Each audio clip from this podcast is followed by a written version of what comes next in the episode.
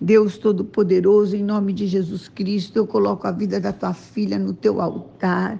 E eu te peço que ela consiga enxergar, perceber que os teus olhos estão sobre ela para defendê-la, para ajudá-la, para dar ordem a respeito dela, Senhor.